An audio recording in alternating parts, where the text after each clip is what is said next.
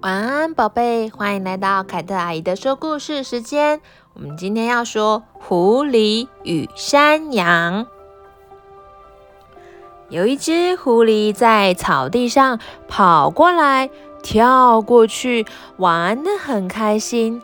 它躲在石头的后面，取下停在石头上的小鸟。它玩着乌龟。害乌龟把头跟尾巴都缩进龟壳里面了。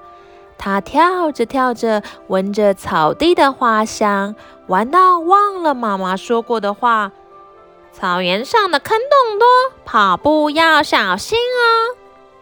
咚！哇，怎么了？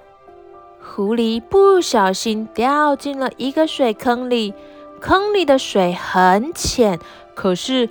坑很深，狐狸在坑里拼命地往上跳，都没有办法跳到坑外面。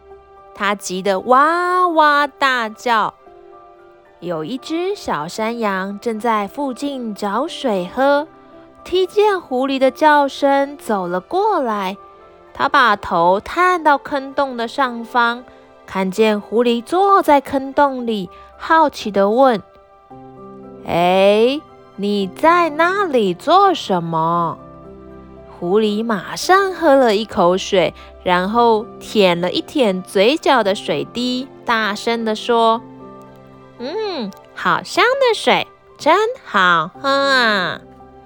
他抬起头对小山羊说：“这里的水好甜，你要不要下来喝几口啊？”呵呵呵。小山羊高兴地说。太好了，我好渴哦，好想喝水呢。小狐狸催他说：“嘿嘿，快点，快点跳下来吧，要不然我要把水都喝光光哦。”小山羊着急地说：“不要喝光，我马上就跳下来。”小山羊低下，跳下水坑后。低着头，大口大口的喝水。咚！狐狸赶紧跳到小山羊的背上，大喊：“小山羊，你抬头看上面！”小山羊好奇的把头抬得高高的。咚！狐狸又跳到它的犄角上。咚！再用力一跳，跳到了水坑的外面。